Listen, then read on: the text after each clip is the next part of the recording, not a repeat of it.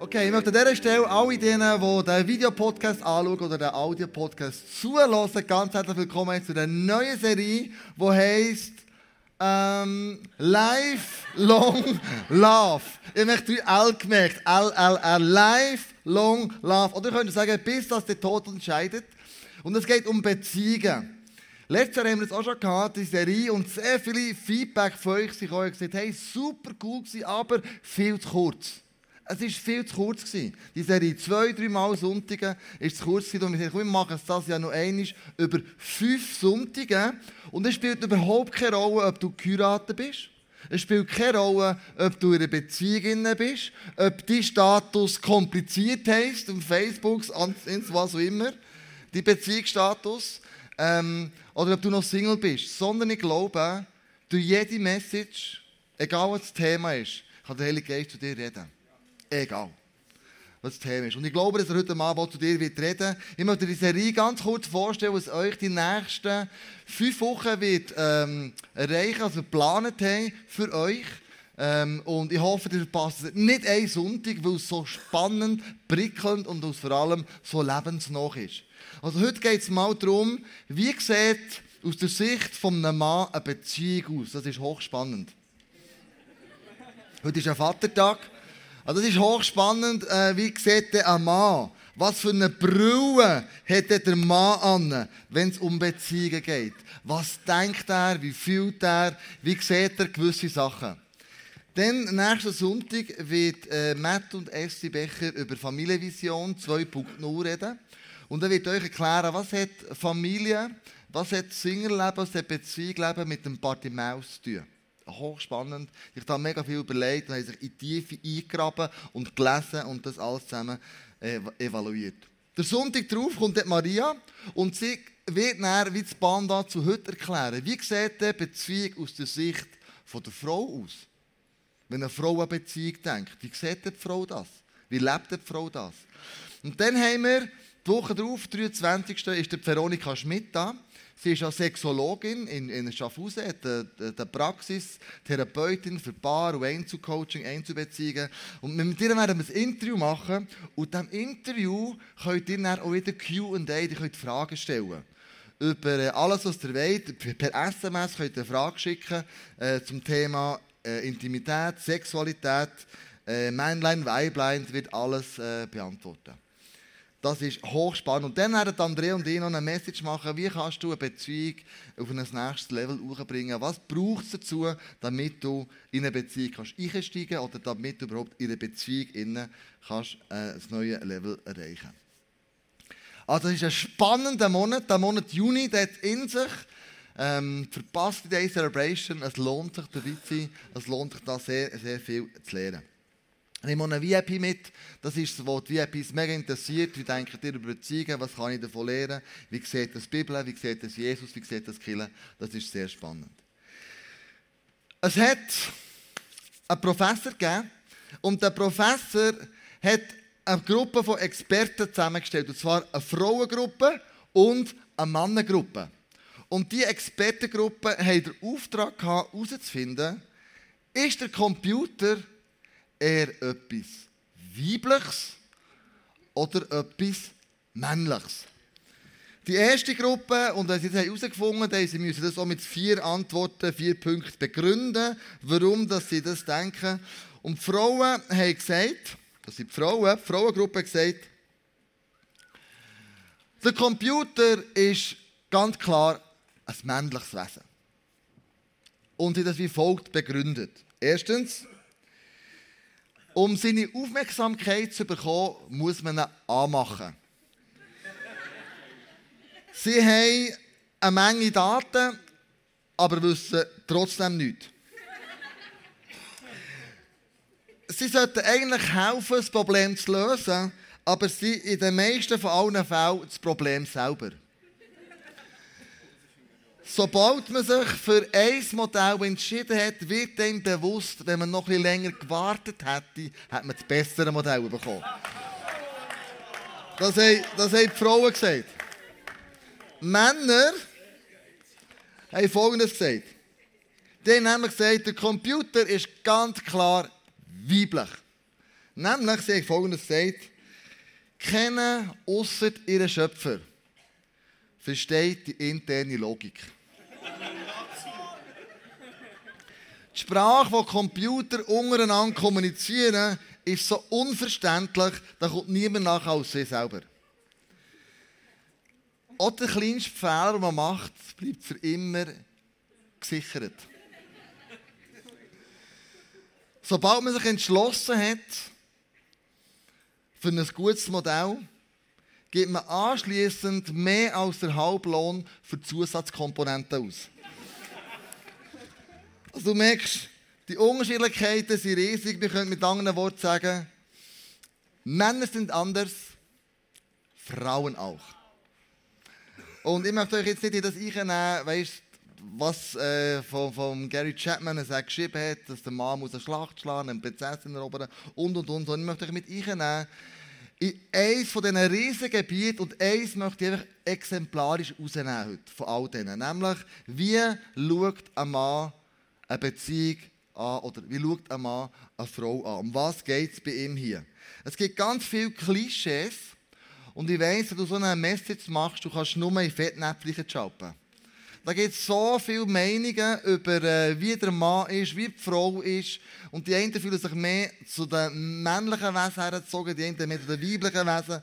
Und es gibt ganz, ganz viele Klischees, die da umeinander sind. Aber ich, glaub, ich glaube, was wir lernen können, ist, was wir hören, mit jemandem austauschen. Du bist vielleicht geheiratet, du bist in einer Beziehung, du bist in einer Small Group, du bist mit Freunden und Kollegen zusammen. Und mein Ziel wäre es, heute Abend über das austauschen. Dass ihr heute nicht nach den Klischees nachhängt, sondern dass ihr heute mal sagt, hey komm, das haben wir gehört und was könnt ihr jetzt mit dem machen? Und ich habe vor nicht so langer Zeit in einem christlichen Magazin eine Anzeige gelesen von einem Mann, wie er seine Frau sieht. Heute geht es um die Augen vom Mann. Wie, wie, wie sieht er das? Und er hat Folgendes in dieser Anzeige geschrieben. Er sucht eine Frau, hat sich dabei zuerst selber vorgestellt und dann, wie er die zukünftige Frau sieht und er gerne möchte haben. Also, er hat Folgendes geschrieben. Er, 38, wird aber oft um die 30 geschätzt. 1,77 groß, 85 Kilo schwer, ohne Bart, mittlere blaue Augen, dezent, aber Brille. Kräftig, sportliche Figur, Kleidungsstil bunt, elegant, sportlich leger, bin fröhlich, humorvoll, selbstkritisch, ironisch, etwas verrückt, unkonventionell, selbstverträumt, temperamentvoll, ausgeglichen, sehr kinderliebend, sehr sportlich, tanzbegeistert, belesen, gebildet, studiere im sozialen Bereich, freikirchlich, evangelistisch, evangelikalisch, Bibel, Lieblingsbibelverse 2. Korinther 5, 17, Johannes 3, 3 oder 3, 16. Singe Lobpreislieder mit eigener Gitarrenbegleitung und gehe zu Standard und Latein Tanzabende. Bücher lesen, Citybummel, Cafés und Restaurants, Gospelkonzert, multikulturelle Veranstaltungen, Zirkus, Varieté, Zoo, Spaziergang, Jogging, Fahrradfahren, Schwimmen, Hanteltraining. So. So hat er sich mal vorgestellt. Ich bin nicht ganz sicher, ob das ernst gemeint ist. Heute bin ich immer noch nicht ganz sicher. Aber er sucht Folgendes.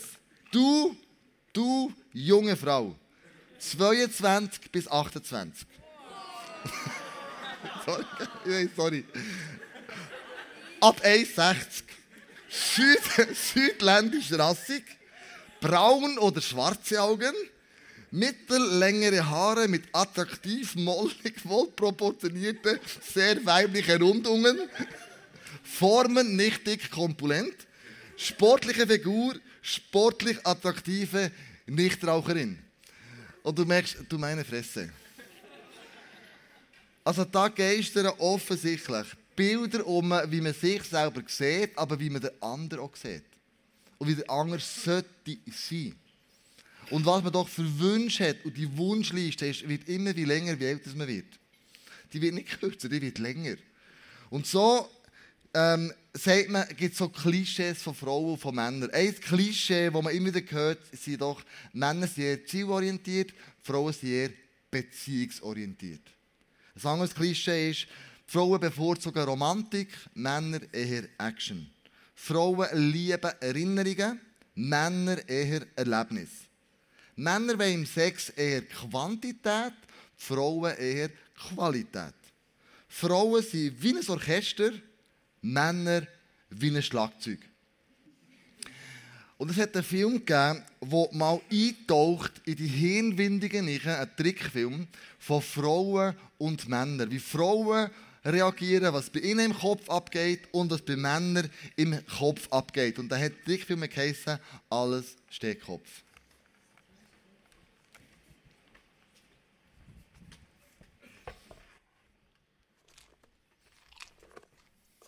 Na, wie war der erste Tag in der neuen Schule? Er war, glaube ich, ganz okay.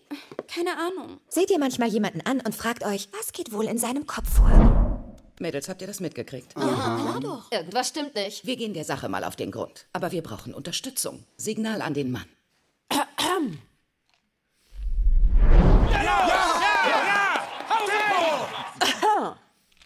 Oh oh, sie sieht uns an.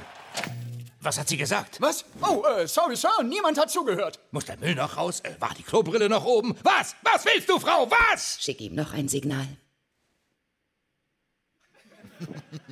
Ah, und? Riley, wie war die neue Schule? Dafür haben wir den brasilianischen Piloten observiert.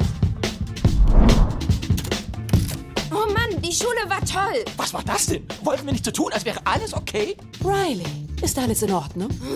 Sir, sie hat einfach die Augen verdreht. Na schön, ein kleiner Schuss von Bug. Ich will nicht gleich ein Machtwort sprechen. Nein, kein Machtwort. Riley, dieser neue Ton gefällt mir nicht. Oh, ich zeig dir neuen Ton, alter Nein, Mann. nein, nein, ruhig atmen.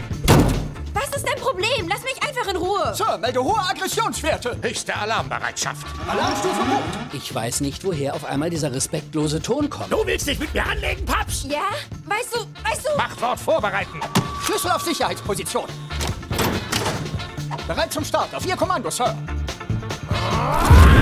Oh Mann, nerv mich nicht. Feuer! Jetzt reicht's. Auf dein Zimmer. Machtwort gesprochen, Machtwort gesprochen. Ja! Gute Arbeit, Gentlemen. Haarscharf an einer Katastrophe vorbei. Das war ja mal eine Katastrophe. Komm, flieg mit mir, Virginia.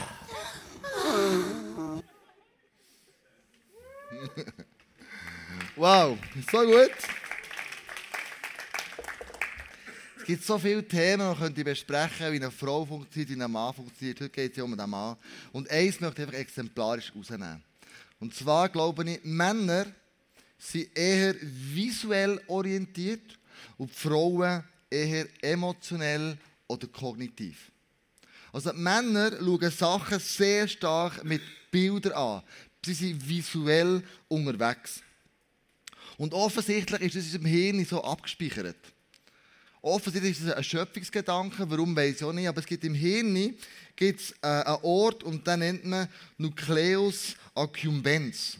Und der Ort hat Frauen wie Männer, aber offensichtlich hat man herausgefunden, so mit Experiment, mit Ratten und dann noch mit Leuten schlussendlich, dass man auf Reize ganz anders reagiert. Es geht um ein Belohnungssystem. Und da reagiert die Frau anders als der Mann, ob es am genau gleichen, gleichen Ort ist. Und mir gesagt, wenn sogar dann etwas ausgeschüttet wird, so eine Dopaminkonzentration in dem, dem Hirnteil innen, dann fährt es beim Mann etwas anderes also bewirken als bei der Frau. Bei der Frau, äh, beim Mann bewirkt zum Beispiel so ein steuerndes Bedürfnis nach Bindung, nach Genuss und nach Sexualität.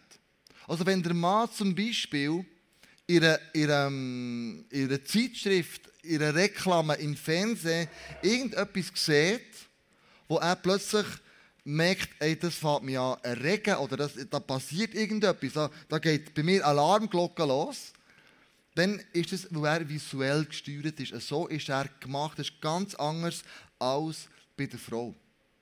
Offensichtlich setzt es in seinem Hirn etwas anderes frei als bei einer Frau. Das lesen wir übrigens so in der Bibel. 2. Samuel 11, 6, 11, 1 bis 6.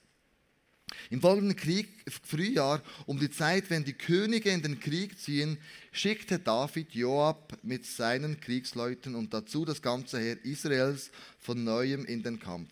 Sie setzten den Ammon Ammoniten schwer zu und belagerten ihre Hauptstadt Raba. David selbst blieb in Jerusalem. Und das ist schon eine Gefahr. Warum geht der David nicht mit kriegen? Warum stellt er nicht eine Aufgabe, die er machen muss? Warum hat er nicht ein Ziel, das er nacheifert? Er bleibt daheim. Und wenn Männer daheim bleiben, sind sie ganz besonders anfällig auf Reize und Gedanken und Bilder, die kommen. Wie der David. An einem späten Nachmittag erhob sich David von der Mittagsruhe und ging auf dem flachen Dach des Königspalastes auf und ab. Da sah er im Hof des Nachbarhauses eine Frau, die gerade badete. Sie war sehr schön. Wow. Wow. Du bist alleine. Deine Kollegen sind im Krieg. Du bist alleine auf dem Dach oben und du siehst plötzlich eine wunderschöne Form. Äh, Frau. da, ist, da geht mir ab der, der Nucleus accumbens. Da passiert plötzlich in seinem Hirn irgendetwas. Offensichtlich. Er ist visuell gesteuert. David ließ einen Diener kommen und erkundigte sich, wer sie sei. Man sagte ihm, das ist doch Bathseba, die Tochter Amiels und die Frau des Hethiters Uriah. David schickte Boten hin und ließ sie holen. Sie kam zu ihm und er schlief mit ihr. Sie hatte gerade die Reinigung nach ihren monatlichen Blutungen vorgenommen. Danach kehrte sie wieder, wieder in ihr Haus zurück. Das ist Frau überhaupt nicht ISIS. Das ist nicht, der König, der ruft, schlaf mit, dann gehst du wieder. Die Frau wurde schwanger und ließ David ausrichten, ich bin schwanger geworden. Da sandte er einen Boten zu Joab mit dem Befehl, schick mir den Hediter Uriah her. Und Joab schickte ihn zu David. Und dann geht die Geschichte weiter. Er hat versucht, das, den Fauxpas oder das Malheur oder die Sünde zu vertuschen. Er hat versucht, den Uriah betrunken zu machen, damit er nachher mit der Bathseba schlaft. Und das so würde aussehen, als hätte sie das Kind vom richtigen Mann bekommen. Hat der Uriah aber nicht gemacht und so hat er der Uriah eine Front gestellt. Und er ganz sicher umkommt. Und jetzt hat er dürfen legal eine Witwe heiraten. Das Kind ist auf die Welt gekommen und ist aber auch gestorben. Und hat dort Buß bei dem. Wo er gemerkt hat, ich habe, ich habe Unrecht da. Aber mit dieser Geschichte, was ich möchte sagen ist, er reagiert auf Reize, die plötzlich bei ihm entgegenkommen. Visuell. Es macht mit ihm etwas. Und ich glaube, wenn ich die Hirnforschungen und die Neurologen heute Morgen noch mit einem Mediziner diskutiert, der das kennt, und gesagt, das stimmt. Männer reagieren ganz anders auf Reize als Frauen. Stell dir mal vor, der David wäre nicht ein Mann, sondern eine Frau gewesen. Eine Frau wäre auf dem Dach hoch und runter gegangen. Und sie hat einen gesehen baden. Wäre sie auch, hat sie auch das Gleiche gemacht wie er? Das ist sehr hypothetisch, ich weiß. Ich würde vermuten, wahrscheinlich weniger oder nicht. Das ist eine Vermutung. Das Problem bei uns Männern ist, sagen immer, dass du eine Tube auf den Ring schießt, kannst du nichts dafür. Dass du ein Bild siehst in der Zeitung, dass eine Frau vorbeiläuft, dass bei dir im Kopf irgendetwas abgeht, da kannst du nichts dafür. Wo du etwas dafür kannst, ist, wie du auf das reagierst. Der David auch. Er hat die Frau gesehen, die Bathseba gesehen. Wie reagiere ich jetzt auf das Bild, das ich gesehen habe? Ich sage immer, dass du eine Tube auf den Ring schießt, kannst du nichts dafür, aber du kannst etwas dafür, wenn du sie nesten Dann kannst du etwas dafür. Weil du ein Nest machen auf dem Ring. Wenn deine Gedanken um das herumdrehen und anfangen, ähm, sich auf ähm, fährt, äh, weiterspinnen. Und mir ist bewusst, Männer, wir sind im 20. Jahrhundert einem Minenfeld ausgesetzt. Es gibt Untersuchungen, wo man sagt, jeden Tag, alle von uns, sehen 5000 Mal irgendwie eine Werbung. Coca-Cola-Werbung, T-Shirt-Werbung, wenn du rauslaufst, irgendeine Werbung, 5000 Mal. Pro Tag. Und von diesen 5000 Werbungen sagt man, sind 20 bis 40 Prozent einen sexistischen Hintergrund. Wenn du nicht glaubst, lies mal 20 Minuten. Letzten Monat, habe ich auch nicht gewusst, war ein Monat von der Masturbation, von Selbstbefriedigung. Weltweit hat es einen Monat gegeben, wo man dem, dieser Thematik gewidmet hat. Und man hat herausgefunden, wie viel macht man pro Tag, pro Woche, was wie immer. Da dachte ich, was lese ich da eigentlich? Schönheitsoperationen, was gilt, was gilt nicht. Also dauernd wirst du mit solchen Sachen konfrontiert. Es ist ein Minenfeld geworden. Und für uns Männer ist es nicht einfach geworden, es ist mega kompliziert geworden. Gedanklich rein zu bleiben, gerade weil wir visuell auf solche Sachen reagieren. Und ich möchte euch Frauen jetzt ins Boot einnehmen, ob du geheiratet bist oder nicht, spielt gar keine Rolle. Was kannst du, wie könnt ihr Frauen uns Männer helfen? Wenn du merkst, dass ein Mann dir nachschaut, wenn du merkst, dass, wenn du geheiratet bist oder einen Freund hast, der plötzlich irgendwelche Bilder anschaut, wo du denkst, das gibt es doch gar nicht. Wieso schaut es da irgendwelche Sexbilder an? Oder sogar vielleicht pornografisches Material, was immer es ist. Wie kannst du in so einem Moment reagieren? Ich glaube, das Allerwichtigste ist, als allererstes mal Verständnis zeigen und Emotionen runterfahren. Emotionen im ersten Moment, wenn man los explodiert wie ein Vulkan, dann zerstört es sehr viel. So, und die Frauen können sagen, okay, ich verstehe das, bei dir geht es ab.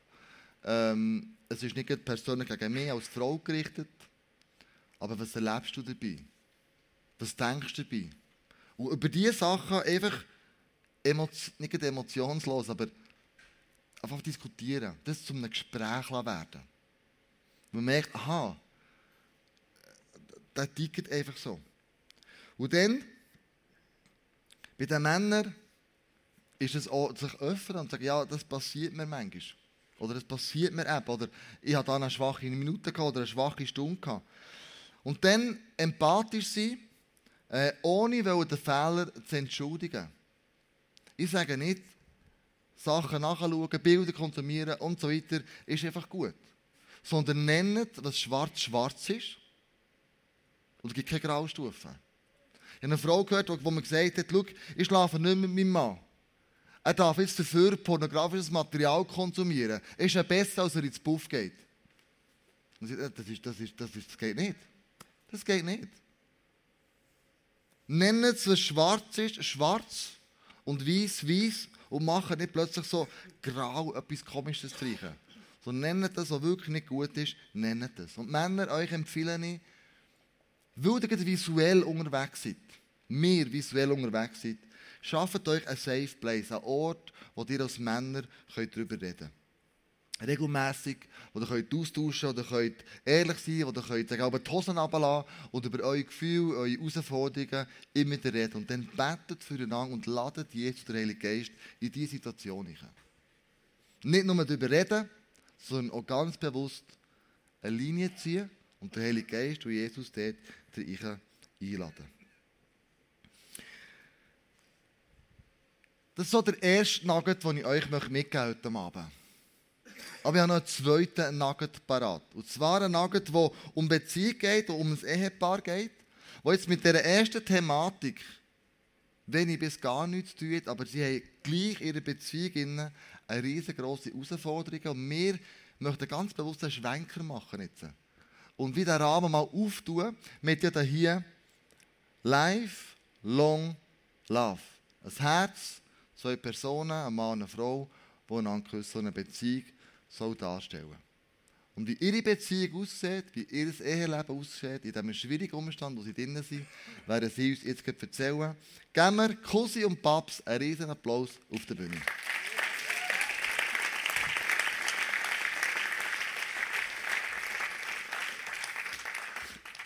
Willkommen, so gut, Hallo. euch da zu haben. Ich sage ganz kurz etwas zu euch. Papst, du bist 31, du bist ein Cousin, der 37 ist, geheiratet, ähm, seit drei Jahren. Seit fünf, sechs Jahren, sorry, seit sechs Jahren. Ähm, ihr habt zwei Kinder, zwei, zwei äh, Zwillinge. Äh, ihr seid seit geraumer Zeit im ICF, irgendwo 13, 14, 15 Jahre. Also schon lange dabei, kennt alles zusammen. Du 16, du 15, du 14, wie auch immer, 13. Auf jeden Fall, ähm, erzähl doch mir schnell, was hat die im Cousin angezogen? Ja, also wir haben nicht den klassischen ähm, Weg gehabt mit Liebe auf den ersten Blick. Ähm, Im Gegenteil, wir haben uns eigentlich relativ lange kennt, bevor da Liebe auch nur annähernd ist ins Spiel kam. Es war dann aber so, gewesen, dass genau die Freundschaft, die über die lange Zeit entstanden ist, eigentlich auch das war, was mich angezogen hat an ihm, dass ich plötzlich gemerkt habe, hey, wir kommen mega gut aus, äh, wir teilen den gleichen Humor und was mich dann wirklich übergewonnen hat, war sein Ja zu mir. Er hat dann änder sozusagen seine Liebe mir gestanden und das war ein felsenfestes Ja gewesen, und das hat mich dann auch gewonnen. Genau. Cousius hat ihr Babs angezogen? Ähm, am Anfang nicht so viel. Also, es klingt ein bisschen böse, aber es ist äh, nicht so. Wir haben uns äh, hier im ICF kennengelernt. Äh, wir sind zusammen in der Small Group. Wir haben, äh, wir, äh, haben die Integrationsarbeit mit einem anderen Pärchen dann zumal gemacht. Äh, ich habe noch viel, viel mehr Theater dann zumal, als ich noch jung war. äh, und ähm, Babs habe ich dann so ähm, durch die Arbeit durch das ISF kennengelernt und wir sind so zu Best Friends geworden. Ihre Prinzipien haben mir äh, gefallen, ihre Wertevorstellungen. Und, und äh, sie hat mir dann äh, mal am Abend im, im Desperados das gewesen, gesagt, äh, nach dem ICF, ja, äh, mehr ist aber der nicht, wir sind einfach Best Friends. Und dann habe ich gemerkt, ähm, stimmt für mich so nicht. Und, und, äh, und so habe ich ihr das äh, offenbart, dass ich gerne mehr will. Und das hat sie dann nochmal zum Nachdenken gebracht. Und es ist äh, gut rausgekommen. Ja, kann man wirklich sagen. Jetzt aber lieber noch kurz bei dir, Cousin. Wir kommen dann näher auf ein Topic zu reden, wo, wo, wo euch betrifft, wo dort das Buch schreiben, auf das noch zu reden. Ähm, bist du der typische Mann, den man sich wünscht? Weißt du, der Versorger von der Familie, der, der ein dickes Portemonnaie hat, der, der eine Karriere kann vorweisen kann, äh, der, wo man sich an eine starke Schulter anlehnen kann. Bist du so ein Mann, der sich jede Frau wünscht? Ähm, nein, definitiv nicht. Also das Gesellschaftsbild, das erfülle ich ganz und gar nicht. Also er weder eine Karriere noch ein dickes Portemonnaie. Da bin ich besonders attraktiv. Ähm, merci vielmals. ähm, es ist so, äh, ja, dass ich auch nicht äh, gesungen bin, zu dem kommen wir dann noch. Ähm, nein, das Gesellschaftsbild ähm, erfülle ich gar nicht. Was ich vielleicht kann bringen kann, ist Humor oder dass ich gut auf Menschen zu kann. Aber äh, ja, Familie eigentlich ernähren oder versorgen sein, das äh, geht echt nicht. Du erklärst gerade, warum das nicht geht. Jetzt haben wir ein Buch geschrieben, weil jeder Atemzug zählt. Kusi, ist eine Krankheit, die, ähm, die krass ist.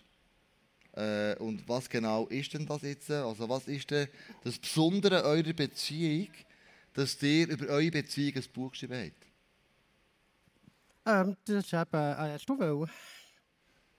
Ja, ich wollte eigentlich noch zum Punkt kommen, warum ich mich dann schlussendlich trotzdem für ihn entschieden habe. Unbedingt. Das ist noch wichtig. Weil das steht ja jetzt so ein bisschen im Raum, oder? Er kann weder Geld noch eben Karriere noch Gesundheit in die mhm. Familie reinbringen. Und das ist ja, jeder, der vor einer Partnerwahl gestellt ist, hat ja so eine Auslegeordnung von Sachen, die er sich wünscht. Ich habe mir eben immer eigentlich einen schönen, attraktiven Akademiker gewünscht. ja, genau. eben, vielleicht wäre der aus dem Inserat, den du vorgelesen hast, noch einer für mich. vielleicht. genau, nein, ähm, auf jeden Fall, das hat wieder Küssel nicht. Und das sind so die offensichtlichen Sachen, wo man häufig das Augenmerk darauf wirft. Also ich werde zu fast 100 Prozent, wenn ich in einer Party bin, beim Smalltalk darauf angesprochen, ja, was machst du, was macht dein Mann? Das ist so, man definiert sich sehr stark über das, was man macht, über das, was man hat. Und ich habe einfach dieser Auslageordnung noch einiges dazugefügt. Also im Sinne von, dass ich eben halt geschaut ja, was, was bringt er denn sonst noch mit an diesen Sachen, wo ja, eben zum Beispiel, du hast so erwähnt, ähm, die Charaktereigenschaften, wie eben das Menschen lieben, nicht Menschen werten. Er hat mich mega demütig gemacht dadurch. Äh, sie glauben, ja, wie er das gelebt hat, seine Vision, wie er mit seiner Krankheit eben umgeht. Das sind alles Sachen, die mich schlussendlich sehr fest beeindruckt haben. Und in der Partnerwahl habe ich mich immer wieder gefragt, ja was, wenn ich den falsch habe und was, wenn ich mit 40 auf dem Sofa hocke und unglücklich bin mit ihm, bis ich dann gemerkt habe, dass eigentlich das Glück nicht von meinem Partner schlussendlich abhängt, sondern dass ich der Identität von Gott ihn wandeln und dass ich dort meine Identität habe und dass ich mein Glück von ihm bekomme. Genau. Wow. Also du hast ganz bewusst die gesellschaftliche Liste, wie ein, Partner muss sein. Äh, jetzt bei deinem Fall, wie ein, wie ein Mann muss sein, hast du ganz bewusst erweitert. Du hast eine gewisse Vorurteile oder Sachen einfach abgelegt und gesagt, das kommt jetzt beim Positiv das nicht zu. Und trotzdem habe ich ein Ja zu ihm und du hast die ganze Liste, die man da manchmal hat, einfach auf die Seite geschoben. Und gesagt, für mich gelten andere Kriterien als das, was man gesellschaftlich äh, anstrebt. Es ist bis jetzt gut rausgekommen. Wow, das merkt man, ist mega cool. Kusi, wir können auf das Buch sehen, das ihr zusammen geschrieben habt, weil jeder Atemzug zählt. Was ist denn deine Herausforderung? Was hast denn du, wo eure Beziehung, eure Ehe äh, so herausfordert? Äh, wir haben zystische Fibrose. Was das ist, das könnt ihr im Google nachschauen. Aber äh, ich sage euch, was es für Auswirkungen hat, jetzt in meinem äh, persönlichen Fall. Ähm, das ist, äh, muss am Morgen anderthalb Stunden, um Abend anderthalb Stunden Atemtherapie machen, dass meine Lunge funktioniert und vielleicht so gegen 25, 30 Tabletten pro Tag schlucken und habe immer ähm, zwei bis drei verschiedene Antibiotika. Mhm. Zusätzlich bin ich auch äh, immer wieder im Spital, bis zum heutigen Tag etwa vier Jahre. Und ähm, ja, im letzten halben Jahr bin ich jetzt sehr viel gesehen, immer sehr eine schlechte Phase gehabt es waren 16 Wochen, gewesen, wo man nicht gewusst ja, wie geht es jetzt weiter. Mhm. Ähm, das gibt einem natürlich auch einen ganz anderen Blick auf das Leben. Es gibt einem äh, eine gewisse Dankbarkeit, ein anderes Bewusstsein. Und das hat dazu geführt, dass wir äh, Vision haben entwickelt, das Buch auch zusammen zu schreiben. Und zwar ähm, Brücken zu bauen zwischen sozusagen Kranken und Gesunden, wenn man das so darf sagen. Ähm, um zu ermutigen, um Hoffnung aber auch zu vermitteln oder aufeinander einfach zuzugehen, auch mit unserer Geschichte etwas können zu bewegen, aber auch ähm, halt ein paar Tipps oder so können, können geben, äh, ja, wo, wo ihm sensibilisieren für ein besseres Zusammensein oder vielleicht auch eben, wie man mit einem Leid kann, allgemein Leid, nicht nur Krankheit, kann umgehen oder eben auch, äh, wie ihm der Glaube dabei kann helfen kann. Mhm. Mit anderen Worten, du bist eine Pflegefachfrau auch, du kennst das Krankheitsbild sehr gut, du weißt, du hast gewusst, auf was du dich da einlässt. Ähm, ich sage jetzt mal ein bisschen krass, eigentlich hast ja du einen Todeskandidat geheiratet. Also wahrscheinlich, wenn die Prognose so stimmt, wie das Krankheitsbild voraussieht und die Ärzte die Untersuchungen machen, ist die Lebenserwartung bei dir 40. Du bist, das ist eine äh, statistische Lebenserwartung. Statistische, ja. ja, statistische Lebenserwartung. Also, als ich zwei war, war sie fünf. Also sie wird immer äh, aufgesetzt. Also, wir haben immer ein Wettrennen zusammen. Und trotzdem ist es ja krass, ähm, macht der Zukunft nicht Angst? Doch, also Angst, das ist sicher, oder Sorge, Angst, Sorge, es mhm. setzt sich gleich. Ich bin sicher eher der, der Typ, der sich grundsätzlich Sorgen macht, Szenarien durchdenkt, Worst-Case-Szenarien ausmalt. Und von dem her ist es sicher etwas, wo ich auch immer wieder damit konfrontiert bin. Also einerseits ähm, eben, unser ganzes Familiensystem ist auf mehr, mehr oder weniger aufbauen. Also wir haben zwei Kinder, wie du schon gesagt hast. Und ähm, es ist sehr wichtig, dass ich funktioniere und dann halt einfach auch die Angst zu haben, ja, ähm, was, wenn mir mal etwas passiert, wenn ich mal länger ausfallen sollte, ist auch auf der Krebsstation in Insel. Dort sehe ich immer wieder auch junge Leute, die plötzlich aus dem Leben gerissen sind. Mhm. Und dann halt gleich auch die Angst, ja, was, wenn das jetzt mir auch noch passiert. Was ja durchaus auch berechtigt ist, die Angst.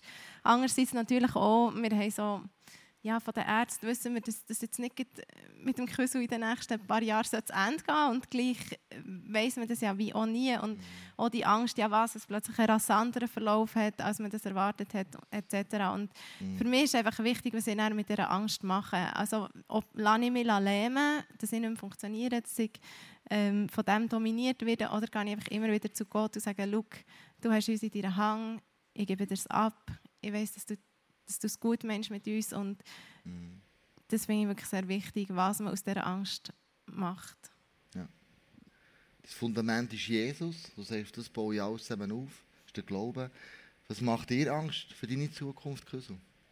Äh, Angst kenne ich eigentlich nicht so. Das ist äh, sicher mein, mein, mein Leben, wo man das ähm, geschult hat, nicht so Angst zu haben, weil sonst ging es mir noch viel schlechter. Mhm. Weil eben immer die Prognosen, die sie gestellt wurden, die Nebenkrankheiten, die, die drohen, wo ein 25 Mal höheres Risiko, Darmkrebs zu erkranken und, und, und. All die Sachen, die ihm eigentlich Angst machen aber die ich einfach auf die Seite tue und sage, wenn es so ist, dann kann man dann schauen. Aber äh, wir meinen, ich bin jetzt so 37 geworden und, und habe noch nicht ähm, etwas anderes bekommen. ja, also von dem her bin ich überhaupt nicht angstgesteuert oder Angst für die Zukunft. Also es ist, was ich jetzt auch gemerkt habe, jetzt im letzten halben Jahr, als ich so im Spital war, was mir gar nicht gut ist gegangen, wo äh, ja, ist, äh, echt der Lebenswille, der, der, ist so stark. Also ich wollte ja mit äh, Paps möglichst alt werden. Mhm. Ich wollte meine Kinder aufwachsen, mit ihnen den ersten Schultag erleben, äh, Diplom feiern, sie äh, Traualtar führen oder weiß nicht was alles. Und, und ähm, das haben wir schon gesagt bei Gott. Und mhm. das, das hat mir aber in dem Moment äh, hart gehabt. Ich, ich wäre nicht bereit, ähm, loszulassen. Mhm. Also das ist eigentlich die Schwierigkeit. Weil der andere Rest, wo mir auch, auch eine gewisse Ruhe gibt, ist natürlich, dass, halt, dass wir uns ja schwere Themen stellen, trägt mir persönlich auch. Und somit habe ich auch nicht Angst irgendwie vom Sterbenprozess oder vom Tod oder so etwas, weil ich mich mit dem einfach beschäftigt habe oder mir dem mal gestellt habe. Mhm. Genau. Du hast vorhin das Fundament erlebt, in der Angst, der Glaube, Hoffnung. Ähm, welche Rolle spielt Gott und die Glaube in dem Ganzen? Paps? Ja, also elementare Rolle. Es ist wirklich so, dass wir ähm, oder der Glaube für mich der Halt ist. Ich bin nicht einfach ein Schiff oder wir sind nicht einfach ein Schiff, das auf dem weiten Meer umtreiben, sondern wir haben den Anker vom Glauben, wo wir uns immer wieder darauf zurückgehen können. Und ja, von mir selber kenne ich, dass ich mir so eine Konstanz wünsche. Ich wünschte mir am liebsten ein Leben ohne Sorgen, ohne Schwierigkeiten.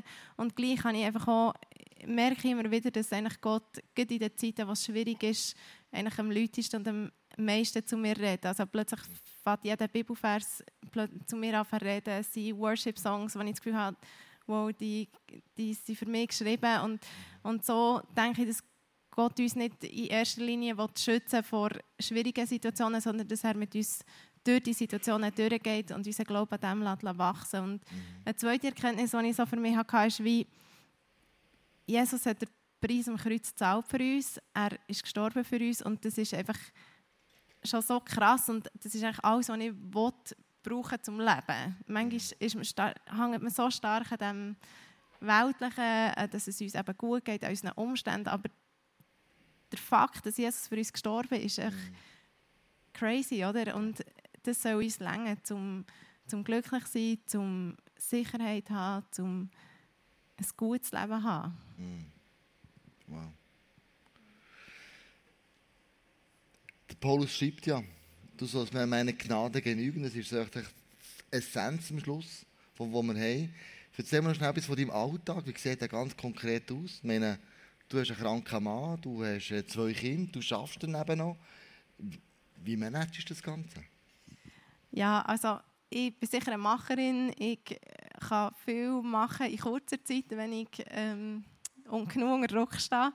Äh, und es ist häufig auch so, dass es mir Freude macht. Aber unser Alltag ist sicher geprägt von Ups und Downs. Also es sind schwierigere Zeiten. Wenn der Markus im Spital ist, dann muss ich auch immer wieder lernen, Hilfe annehmen. Ich habe viele Leute, die mir sagen, hey, komm, der Mann kochen oder gibst mir King. Und das ist schon auch eine schwierige Sache, das auch anzunehmen und zu sagen, ja, ich bin froh, wenn du mir hilfst.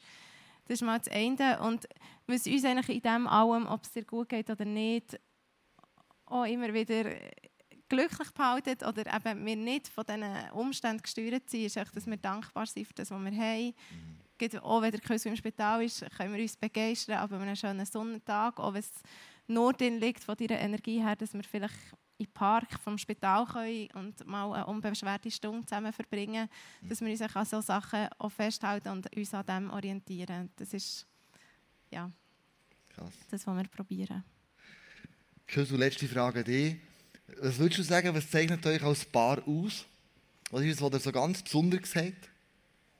Oh, ganz viel. Also sicher mal, dass wir den gleichen Glauben haben. Mhm. Und somit auch die gleichen Lösungsansätze, Wertevorstellungen, dass wir äh, sehr unterschiedlich aber auch sind. Und äh, das hat sicher am Anfang der Beziehung äh, zu sehr viel äh, Konflikten geführt. Mittlerweile sind die Hörner abgewetzt. Oder auch ziemlich abgewetzt. ähm, uns zeichnet auch aus, dass wir zusammen wollen, ähm, ein Team sind also, und äh, sicher eine, eine Vision haben, eine gemeinsame, eine Familienvision, wo wir auch immer wieder erneuern und dass wir einfach äh, das Beste wollen. Also schlussendlich sind wir ja auch im gleichen Boot. Mhm. Wir sind uns einfach ähm, das Ganze durch meine Situation einfach bewusster. Mhm. Die verkaufen das Buch hinten dran, sehr spannend zum Lesen, sehr authentisch. Äh, was mich erstaunt hat, ist extrem ehrlich, transparent. Also mit diesem Buch sieht man wirklich eure Beziehungen, wie ihr das lebt. Das habe ich faszinierend gefunden, wie ehrlich und authentisch ihr schreibt. Die verkaufen es hinten, die uns auch signieren. Das finde ich etwas mega Schönes, wenn jemand, der das Buch geschrieben hat, noch ein paar Zeilen einschreibt. Das bedeutet mir immer selber sehr, sehr viel. Das machen wir auch heute Abend.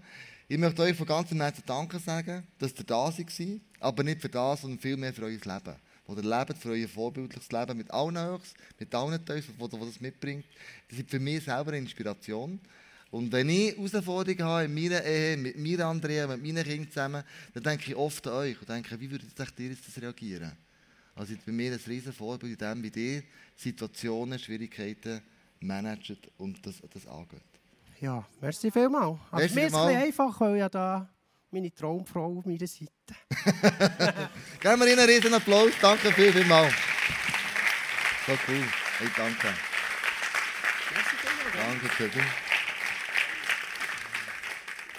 Ich möchte hier gerne zum Schluss kommen. Und der erste Nugget heute Abend war, Männer sind visuell, Frauen helfen ihnen, das in den Griff zu bekommen und du, du nicht dem stören. Das zweite, zweite Nugget war heute Abend für mich hier. Sie sind ein Ehepaar, das in Herausforderungen innen steht. Das sind wir alle zusammen. Irgendwie. Aber was sie ihr Leben darauf aufbauen haben, ist das Fundament von Jesus. Und ich glaube, keine Beziehung, die gesungen wird, wachsen die gut aufbauen werden, braucht das Fundament. Das Fundament von Jesus. Und egal, welche Herausforderung du jetzt im Moment drin bist, egal wie schwierig für dich die Situation ist, hab den Fokus immer auf Jesus. Wie Papst hat gesagt, schau, er ist gestorben für dich, er hat alles gegeben für dich, du kannst in der Freiheit leben. Am Ende des Lebens zählt das. Es zählt nicht unser dickes Portemonnaie. Es zählt nicht unsere Karriere. Es zählt nicht, wie wir durch das Leben durchgegangen sind, sondern am Schluss des Lebens zählt, was er gemacht hat. Für dich und für mich. Und das ist auch in den Beziehungen so. Jesus, sein Calling, sein Ruf ist, ich bin gekommen, um zu vergeben und zu versöhnen. Egal, wo du stehst im Leben wenn wir das Geschenk immer wieder annehmen, dann verstehen wir, wenn der Paulus sagt, schau, Gott ihm sagt, lass an meiner Gnade genügen. That's it. Und ich möchte euch einladen, mit mir ins Gebet zu kommen und unser Glauben, unsere Situation, wo wir stehen, vielleicht wie heute Abend auf das Fundament auf Jesus aufzustellen und sagen, Jesus, du siehst meine Situation, du siehst meine Herausforderung, ob ich geheiratet bin, ob ich Mutter bin, ob ich Vater bin, ob ich Single bin, ob ich Kinder habe oder nicht Kinder habe, du siehst es. Und da kommen wir alle zusammen im gleichen Boot, im gleichen Team innen. Und wir sind miteinander als Familie unterwegs. Und Leute uns dort einander unterstützen und einander helfen. Wir anrufen, das SMS schreiben, füreinander beten, was immer. Aber uns diesen Problemen, diesen Nöten der anderen annehmen. Und ich möchte beten für das. Lass uns aufstehen und das tun. Ich habe dir, Jesus, für alles, was du machst. Heute Abend, Heilige Geist, für alles, was du jetzt willst tun, in diesem nächsten Song, den wir dir werden singen. Wo du willst Heilung reinbringen, wo du willst Frieden reinbringen, wo du Vergebung willst reinbringen, wo Versöhnung willst reinbringen, wo eine Last, wo extrem drückt, Herausforderungen, Wünsche, Träume, die bis jetzt noch nicht erfüllt wurden, du reinkommst in eine Ruhe, das wirst du reinmünden. Und ich bitte dich, dass der Moment, wo wir zu dir kommen, der Moment, wo wir sagen, hey, tu mein Herz auf. Ich stelle mein Leben auf das Fundament. Du alleine genügst. Und meine Herausforderungen weiss ich, dass du die auch weisst. Und jetzt ich lade dich ein, dass du mit mir kommst so schwierigen Situationen, in Herausforderungen, in Momenten, wo ich fast nicht mehr selber tragen kann. Aber ich sehne mich nach einer Berührung von dir, Jesus. Ich sehne mich nach einem Durchbruch von dir, Heiliger Geist. Und ich flehe dich jetzt an, in dem nächsten Worship-Song, red zu mir. Gib mir eine Antwort. Und wenn nicht, dann lass mich in deiner Gegenwart sein. Und ich weiss, wenn ich bei dir bin, hat alles andere wird viel kleiner.